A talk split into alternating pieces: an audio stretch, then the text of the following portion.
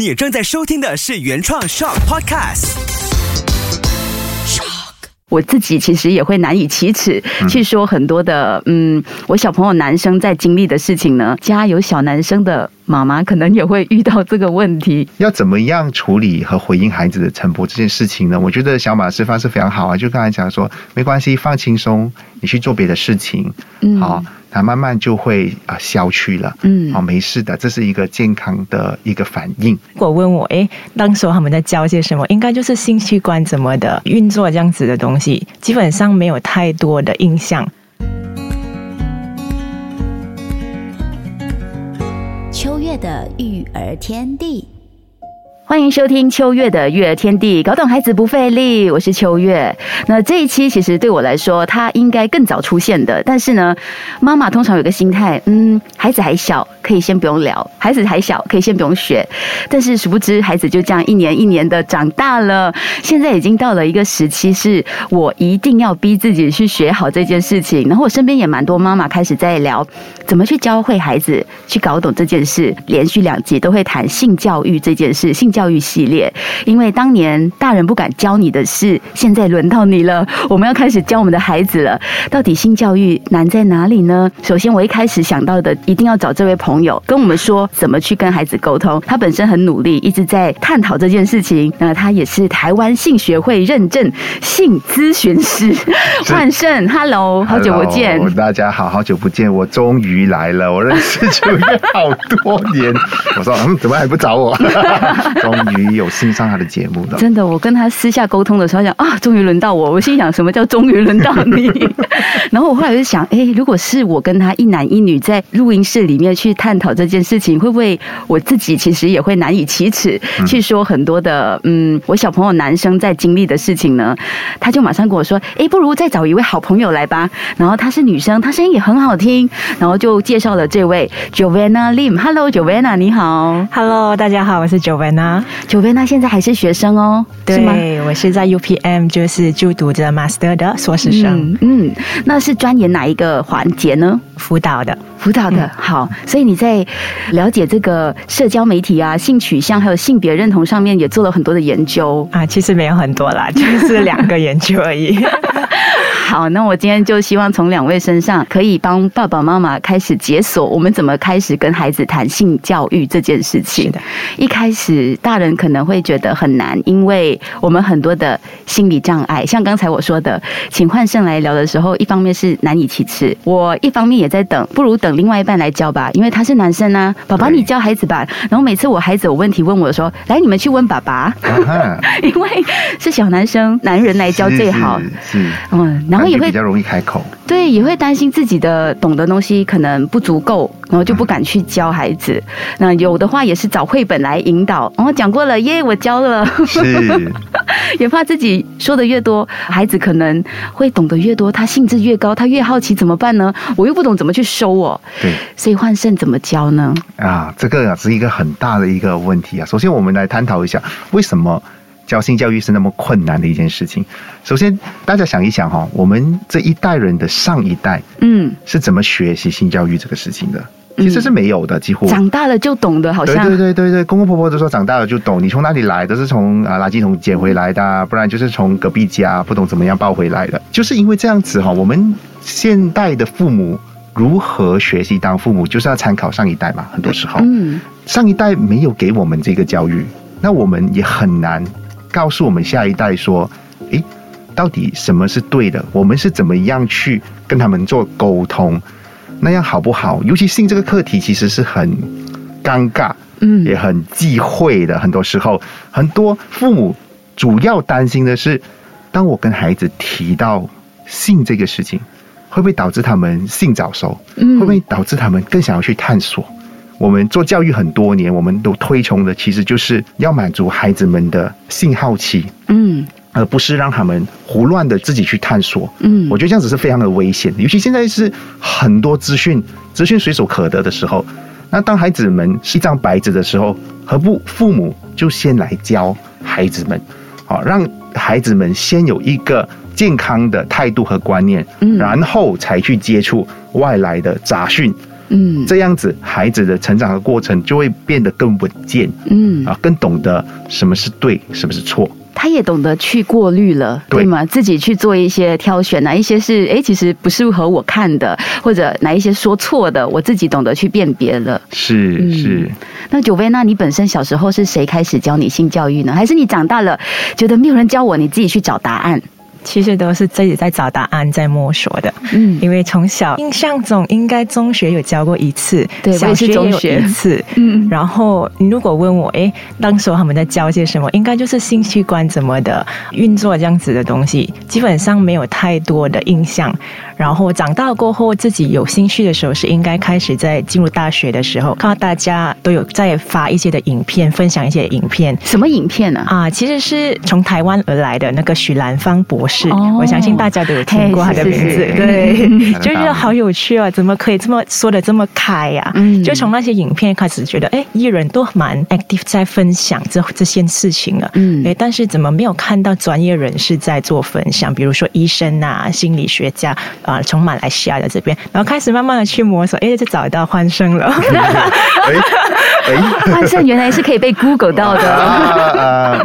没有啦，其实我们圈子也没有很大，所以就能够看到，哎、嗯大家都有，其实都有在做，只是没有像他们做的这么红啦。是，而且我知道幻胜在疫情期间也有开直播，因为那时候疫情谁不在直播？那幻胜也做直播，而且他努力在做的就是直播的时候都是妈妈跟小朋友或者爸爸跟小朋友一起来了解什么是性教育啊，性器官啊，然后怎么去解锁孩子对性的好奇。是。那时候得到什么回响吗？哦，当然回想我自己说的哈，嗯嗯当然是好啦，对不对？大家会开始正视这个课题。嗯我觉得，而且我做很多的教育，我希望从父母下手，因为对于很多的小朋友来讲，我是一个陌生的怪叔叔，对不对？有像 那当然，如果父母可以对孩子做性教育，我觉得效果会更大，因为父母就是孩子很好的老师啊，尤其是在疫情期间，很多时候孩子相处时间最长的就是和父母，嗯那何不利用这个时间跟孩子好好的坐下来做性教育呢？嗯我觉得这样子是非常的好。很多父母我发现他们都很难以启齿，刚开始因为你知道，大人有一个既定的观念，就是性教育好像就是性行为或者是那那回事了。对对嗯。对，大家知不知道？其实性教育，当然我们很容易联想到性行为或者是色情，嗯。啊，可是回到小朋友，小朋友的世界其实很单纯的嘛，嗯，他们没有想说色情啊，或者是性行为啊，嗯。他们都根本不知道。呃还不知道这件事情。我譬如说我，我最近我的女儿跟我说一个非常有趣的一个事情，她今年四岁哦，嗯。她说她有一天冲完凉，她问我说：“爸爸，为什么我妈妈的年龄那么大，我的年龄这么那小，嗯。然后我就跟她讲说，哦，因为你还没长大呀，你长大了，那你的啊年龄就好像妈妈这样子会变大咯。，OK，啊，下一个回应让我有点吓到，他说，哦，那我以后我的奶奶长大了以后，哦，可以喂弟弟，我我的儿子一岁，嗯还有喂爸爸咯。嗯然后我当时其实有愣一下，嗯，可是作为性教育工作者，我当然要故作镇定了嘛，对不对？职业病啊对对对对，我就镇定，嗯，停了一秒钟，然后我跟他讲说。哦，不会的，到时候你长大了，弟弟也长大了哈，嗯爸爸也长大了，所以我们不需要恨年年了哈，嗯没关系的，嗯哦，其实从这件事情，哦，怎么看孩子的反应？其实他们秉持着一个我要对大家好，因为这是妈妈对女儿好的一种表现。他。想要回馈，嗯，对他想要回馈，但是她会觉得这个是对大家好的一个方式，是。啊、分享的一个方式。嗯。当然我们知道这个界限从大人角度来看是很可怕的，嗯。啊，可是从小孩的单纯世界，他们会觉得说就是。传播爱，对大家好，跟大家热融融一起做的一件事情，嗯。啊，所以孩子的视角其实是很单纯的，而我们大人怎么样顺着这个孩子的视角去看这个世界，让性这个东西变得比较正面。对，比较啊简单单纯，但是大人很厉害的一件事，就是把简单的事情复杂化。对，没错。也就是为什么这一期很重要，是我们可以从两位的经验当中去学习，怎么样去一点一点的、很简单的，就可以让孩子跟你一起搞懂性这件事情。对，没错。那刚才换生用的这个方式，其实也是你的专业，所以你可以这样坦然的跟孩子慢慢解说。但对一般的家庭，他可能听到这样的话，就会叫孩子捂住嘴巴，不准再这样说，或者有很多各种各样的方法或者是。回避，最常是回避，当做没听到。嗯，然后就这样子 ignore，结果孩子心中更大的疑惑。对，没错，所以，更好的方式，孩子如果开始对性好奇，可能你刚刚提到的是，哎，为什么他的这么小？但我的孩子是说，为什么我有，爸爸没有？他就开始好奇男女的，就是身体上面结构的差别。那时候我们应该怎么开始进入这个话题呢？我记得我的女儿也曾经问过我这个问题，因为我们家里都会公寓嘛，嗯哦，从小我们就不会太忌讳这件事情。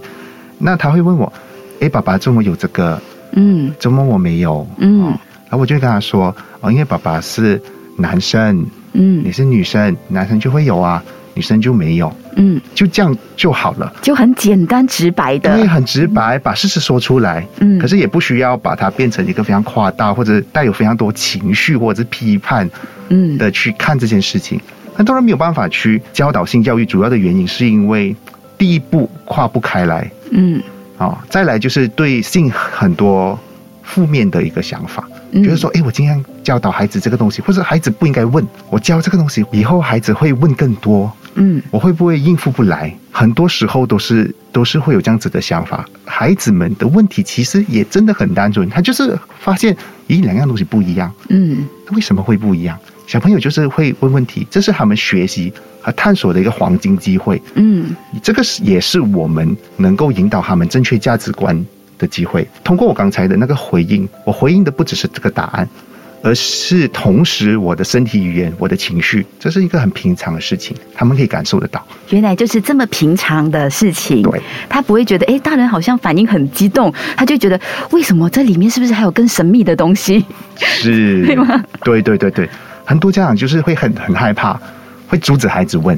嗯当我们阻止孩子问的时候，我们传达什么信息给孩子？嗯孩子会觉得说，哦，这个事情是不可以谈的，哦，是不好的，是负面的，这个会对孩子们造成长远的影响，甚至可以到达他们的进入婚姻也是一样嗯啊。所以为什么我在临床上，因为我也见很多的成年人的个案啊，夫妻的性的问题，很多时候他们会有一些对性一个负面的一个想法，造成他们在和另一半谈性的时候总是谈不开来，嗯。因为他们心里面也会有一个很大的坎，觉得这个是不好的、不可说、嗯不可谈的。可能是上一代原生家庭给他的这样的既定的一个观念，影响着他。对，哦，嗯但是很多爸爸妈妈很难去理解到，哎，原来我现在在对孩子做的这件事情，对以后他的婚姻，甚至他以后的婚姻的性生活也会带来影响。九妹那应该也不会想到说，以前小时候没有懂，哎，原来我大了需要花力气才可以搞懂，才可以帮助到自己，对不对？嗯，其实也不能够怪父母啦，因为他们没有受到这样子的教育。嗯可能他们就是觉得，哎，这些都是长大过后你自己能够去教自己的事情。那么，呃，他们就可能主要是觉得尴尬了，就是跟怎么跟孩子谈这么敏感的话题，可能也是华人当中的这些文化，就是我们比较保守一点，就没有这么说得开嘛。嗯就是很多好像，即使我们有了男女朋友这些关系的时候，我们也不敢跟我们父母说啊，我们也是都是自己处理就好了，自己懂就好了，我们自己朋友圈子知道就好。可能父母就是在这一方面也没有去太过的去关心啊，就进一步的去问孩子怎么样，因为这是其实非常重要的。哦，嗯在学校，我们跟其他的异性，我们的相处是怎么样的？其实是需要多一点的关注，让我们能够建立起这个亲密的关系的时候，更容易的去进入到这些敏感话题、这些敏感地带。嗯，而且是我们一开始觉得蛮。避忌的话题，对所以这个更容易去慢慢的打开，然后去聊开来。那刚才焕生给我们一些很好的提醒，就是从最平常、稀松平常的语气，还有认知来跟孩子做这方面的沟通，来满足孩子对自己身体的认识。像刚才我们简单举例，我们两个家庭的小朋友其实都问过这些问题，对，可想而知，小朋友一定常常都充满了好奇，对这方面的课题。那回到来我们家庭中进行的性教育，它更加重要了。是因为爸爸妈妈怎么去引导好奇的孩子，特别是可能慢慢在长大发育中的孩子。然后，因为我的大儿子今年九岁了，我开始在想啊，多两年他就要进入。真正的男生很大的一个变化。对对对，对。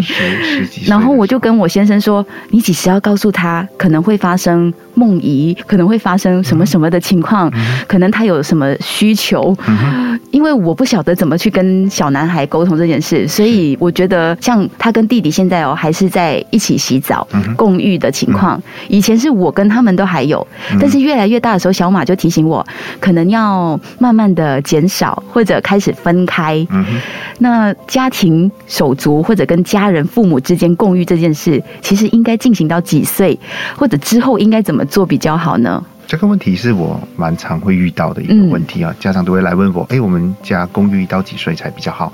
那我个人的立场是，我相信人是会有自然的性发展的。嗯孩子们他到了一个阶段，通常啦哈，是七到八岁左右，嗯，他们会开始意识到说，我身体是需要有隐私的嗯啊。那他们会开始拒绝别人触碰他们的身体，包括父母嗯啊。他们会说：“哎，我自己冲凉就好。”甚至是他们会拒绝别人看见自己的身体嗯啊。这个时候，我觉得千万记得一定要尊重孩子的决定，嗯因为这一个是一种身体自主权的嗯一个教育。嗯当父母懂得尊重孩子的身体自主权的时候，同时告诉孩子说，你的身体是由你自己做主的，别人、任何人、亲密的人，包括你爸爸、你妈妈，都无权去干涉你的身体自主权嗯啊。这一个就也是同时就是一个性侵害的防治。那如果相反呢？因为像我大儿子哦，他现在还是大拉拉的，就是可能觉得还是觉得跟我们很亲近，没关系。他甚至洗澡了，早上要上学之前，他也是还没穿好，就把校服全部拿来客厅，然后才慢慢的换。有时候他就很自然跟我聊着天，我就看了，觉得嗯，孩子，你是不是要回到房间穿好衣服才出来？是不是是也要适当提醒他们？对，我觉得适当提醒他们是很重要的，也是可行的。但一般上来说，就像我说的，他们长大了，他们自然就会有知道什么该做，什么不该做。嗯那提醒也是同时是重要的。嗯那当然，这里我也要提醒父母啦，在听的父母，如果自己不舒服哦，好像秋月的状况是，哎，老公提醒他，哎，觉得好像不太好了。嗯那共育这个事情不是一个必然。嗯啊，不是一个必然。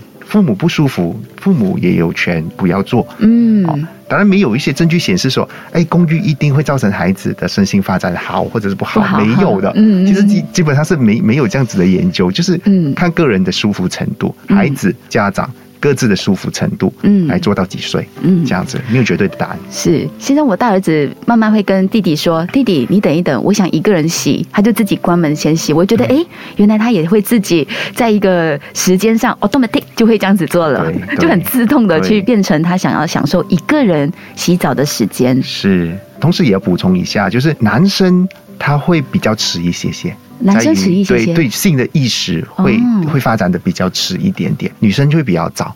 好像我的女儿四岁，嗯有些时候我帮她洗澡，可能帮她洗到屁股的时候，她会叫我不要碰。然后就是说哦哦哦哦，她她已经有意识了，嗯不要碰。OK，好，那我就退后，那你自己洗。嗯我说你自己洗，但是宝宝要看到你有洗干净。嗯哦，现在的界限是这样子，那慢慢就是一个越来越远的界限。说到这个，我想到父母啊，从第一天开始照顾小朋友，有小朋友，就是一个慢慢学习放手的一个一个过程真的，我相信九月也有可以感受得到，对不对？是就是这样子，性教育也是一样。嗯哦，他们会慢慢长大，然后会慢慢有自己的性意识，嗯他就会慢慢希望我们距离远一点。但是我们跟他谈的这个性教育的内容就可以越来越深入了。对一方面远，但是一方面也要谈得深。对。才可以真的让他们更多的一些了解。那九菲，那你觉得孩子哦，可能是小学阶段的时候，我们可以在日常当中跟他有什么话题上的建立吗？在这方面，除了很直白的跟他说你的身体现在是什么结构，男生跟女生之间的身体的生理的差别，还有什么话题是我们可以这样融入在日常当中的呢？嗯，可能让他们多关注一下诶异性他们的这些表现啊，他们害羞的表现啊，就是会因为我是有教过中学生，呃，嗯。小学我暂暂时还没有这个经历，嗯。但是他们都会带着一个喜爱嘲笑别人的这种心态，所以我就首先会先告诉他们，哎，你们要注意别人的感受，嗯。当你们要要说这些事情的时候，要问爸爸妈妈这些事情，或者是问大人的事情这些事情的时候，你们需要哎，可能去到一边哦，不要在面前高谈阔论这样子，嗯。就会告诉他们，首先你要以尊重为主了，嗯。然后先告诉他们从啊、他们的这个感受方面去下手，嗯就是说，哎，你看到如果异性他们的裙子哎没穿好啊，或是拉链怎样啊，你应该怎么的去跟他们谈啊、跟他们说这件事情，嗯去提醒你的朋友这样子。是，嗯因为刚刚我们走进直播室的时候，其实九分钟就做了很好的示范。因为我今天穿裙子，我背了背包，然后裙子可能夹在那个背包后面那边，然后他就很贴心的靠近我，秋叶来，我帮你调整一下。哇，我就觉得，嗯，果然是从事这一行的，刚好啦，真的，所以真的是要教会孩子更懂得体贴别人、同理别人。嗯。那在这个我们的国家的教育体系性教育方面哦，其实就像刚才我们提到的，他可能在课文当中不时出现一点一点，或者有些学校很热心或者很努力在经营这方面，他们就会办很多的性教育意识的讲座啊什么的。嗯。其实幼儿园哦，老师很早就开始了，然后有时候小朋友回来跟你说，你就觉得很开心，妈妈很像可以省一下力气，不用讲那么多，然后就随便拿一些绘本啊，就挑选过的绘本搬出来跟孩子传达一些讯息。那孩子可能看了之后，他还有很多的问题，或者有一些是绘本里面没有解释的。举个例子哦，像我家的小儿子今年五岁，嗯，他已经经历了男生可能睡醒之后生理上的变化，对，就是会晨勃，哦 OK 好专业的名字，对 对，我还不懂怎么去表达，对。然后他就一直问我妈妈怎么办，我不舒服。然后我说，嗯，你去问爸爸，最标准的答案。然后爸爸就会跟他说，你放轻松，你转移自己的注意力，他就会开始舒服回来。那我相信很多家有小男生的妈妈，可能也会遇到这个问题。是。换成专业的方式，应该怎么去处理呢这？个我觉得小马的方式很好啊，嗯那也是很对的。现在我的我的儿子才一岁，他他每次在换尿布的时候，他的手都会去往摸痒痒的摸的、嗯啊，嗯他就会去摸了。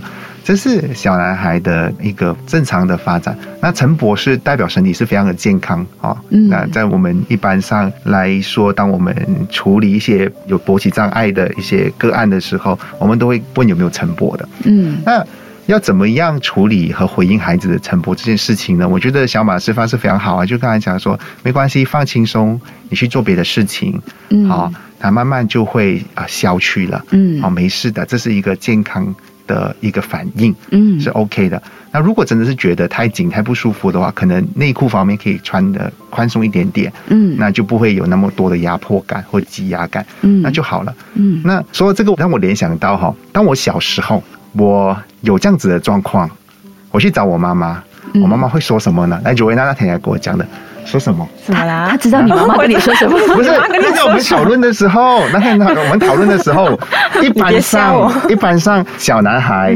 勃起啊，啊记得吗？记得吗？OK，来你说一下。啊！你可以上个厕所吗？我也是这样子，是我也是跟我孩子说，长大了过后，我在想，我还不知道这是勃起和迷信哎厕所有什么关系呢妈？妈会觉得你尿急，所以他才会。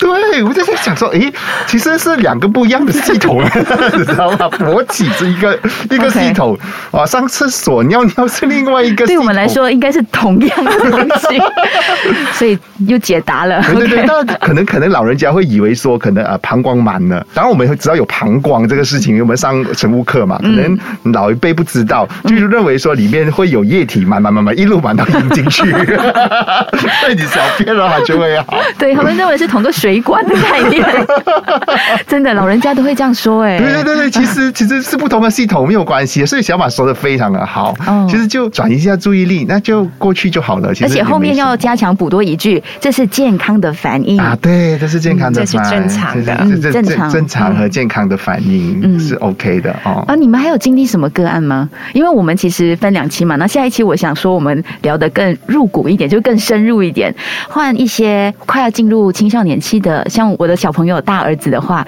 他可能快要进入一些我们快要措手不及的课题。对那我们就留到下一期再聊。那你们有什么个案，我们也保留到下一期，我们再来分享，听听更多在这方面的辅导的经验。好，好，谢谢焕胜跟 Joanna。想要听回更多音乐话题呢，记得免费下载 SYOK，点击 Podcast 来收听。喜欢这一期内容，觉得诶有学到一些，也可以分享给你身边有需要的朋友哦。那我们下期再聊。